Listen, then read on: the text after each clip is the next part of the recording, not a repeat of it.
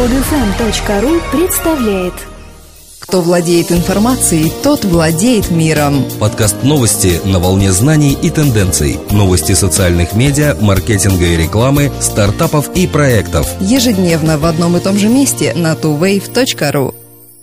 Здравствуйте! Сегодня 5 декабря 2012 года, и с вами в студии, как обычно, Дмитрий и Елена. Корпоративные клиенты готовы не только приобретать новые SaaS-решения, но и заменять ими прежнее локально устанавливаемое ПО, выяснили аналитики из Gartner. Основная часть внедренных SaaS-решений приходится на последнее время. 71% респондентов отметили, что используют подобные продукты менее трех лет, а 27% опрошенных перешли на SaaS в течение этого года. Большинство компаний планируют увеличить затраты на внедрение SaaS-продуктов в своих организациях. Исследователи связывают это с тем, что снизились опасения по поводу безопасности, времени отклика и доступности обслуживания таких систем, а сами вычислительные модели стали более развитыми. Пользователей все больше интересуют не только SaaS-продукты как таковые, но и возможность применения PaaS – платформа как услуга, для расширения возможностей ПО и создания новых приложений. Около 56% опрошенных назвали ПААС очень важным, еще 22% необходимым и 18% отчасти важным продуктом для своей организации центре Digital October состоялась торжественная церемония вручения премии «Стартап года 2012». Победители в пяти номинациях получили сертификаты и главный символ премии – «Золотое яблоко». Победитель в номинации «Открытие года. Быстрый старт» – «Тукан. Бизнес в кармане», разработавший уникально простой способ принимать платежи с кредитных и дебетовых карт с помощью мобильного телефона и специального устройства. В номинации «Глобальный стартап Gelastic» – облачная платформа для хостинга Java-приложений. В номинации «Лучший инновационный стартап» – Real Speaker Lab, предложивший видеорасширение для увеличения точности программ аудиораспознавания речи за счет дополнительной обработки движения губ пользователя. В номинации «Социально значимый стартап» Boomstarter – это платформа, ориентированная на привлечение финансирования в креативные проекты. И в номинации «Команда года» – Real Time Board, предложившая сервис для работы над идеями и проектами на виртуальной онлайн-доске.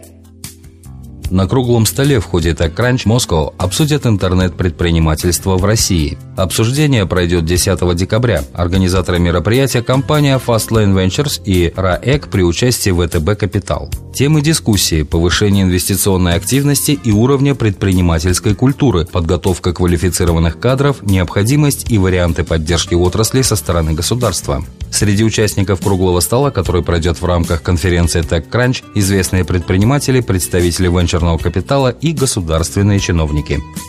Агентство Nielsen Group выяснило, наиболее посещаемыми в интернете являются сайты социальных медиа. На них сейчас приходится 20% онлайн-времени пользователей интернета, а это наивысший процент среди всех видов веб-сайтов. В июле этого года пользователи провели в социальных медиа почти на 90 миллиардов минут, больше, чем в июле 2011 года. Обладатели мобильных устройств и вовсе тратят 30% времени на сайты и приложения социальных медиа. Можно с уверенностью констатировать, что пользование мобильными версиями социальных медиа резко возросло в этом году на 63%. Еще больше впечатляют следующие цифры. По сравнению с июлем 2011 года, пользование приложениями социальных медиа подскочило на 83%, а пользование мобильным браузером на 82%.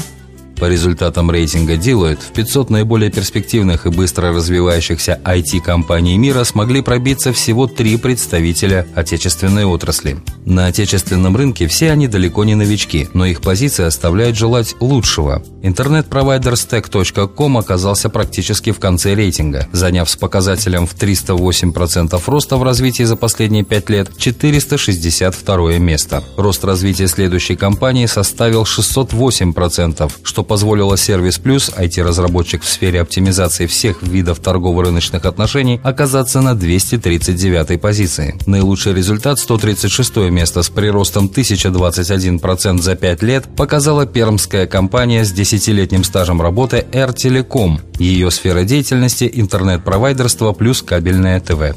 Бесплатные звонки теперь доступны всем участникам сети LinkedIn. Но с одним условием – наличием под рукой iPhone. Загрузив приложение из App Store, пользователи могут позвонить людям из своего списка контактов в LinkedIn совершенно бесплатно и абсолютно в любую страну. Чтобы загруженное на телефон приложение в автоматическом режиме выполнило корректный импорт контактов, необходимо предварительно зайти в свой LinkedIn аккаунт. Помимо очевидной экономии средств при международных звонках, предлагаемый способ коммуникации избавляет от проблемы утраченных контактов при смене работы или номера телефона кого-то из вашего круга общения в социальных сетях.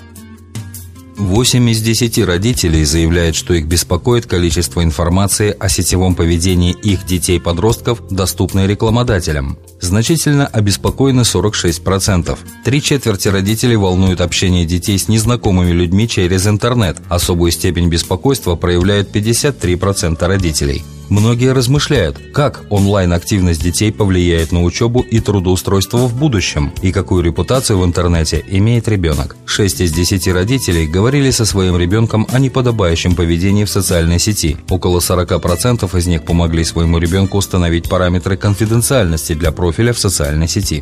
Как известно, родители могут создать связь со своими детьми через социальную сеть, чтобы наблюдать за их активностью. Многие из них напоминают детям о своем присутствии, а половина опрошенных родителей когда-либо комментировала посты в профиле своих детей.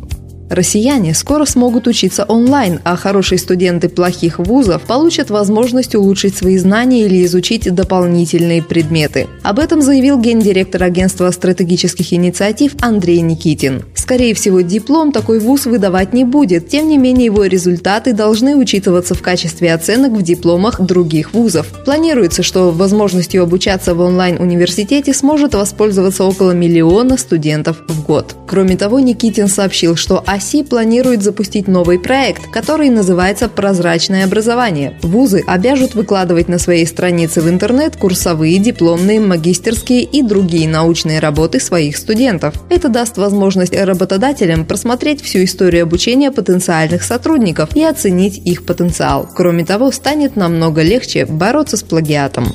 Платформа краудфандинга Kickstarter получила быстрый старт в Великобритании. Всего за месяц работы компании удалось собрать более 3 миллионов долларов для поддержки проектов, предложенных жителями Объединенного Королевства. За это время было запущено 407 проектов, из которых 30 уже успешно профинансированы. В сборе средств участвовало около 45 тысяч человек со всего мира. Напомним, несмотря на свою популярность, платформа краудфандинга Kickstarter до недавнего времени работала только для резидентов США. Теперь проект запущен и для жителей Великобритании. Если Kickstarter будет настолько же успешно развивать свою деятельность на рынках Европы и Азии, как это он делал до сих пор в Америке, то у компании есть все шансы стать мировым лидером в своем направлении.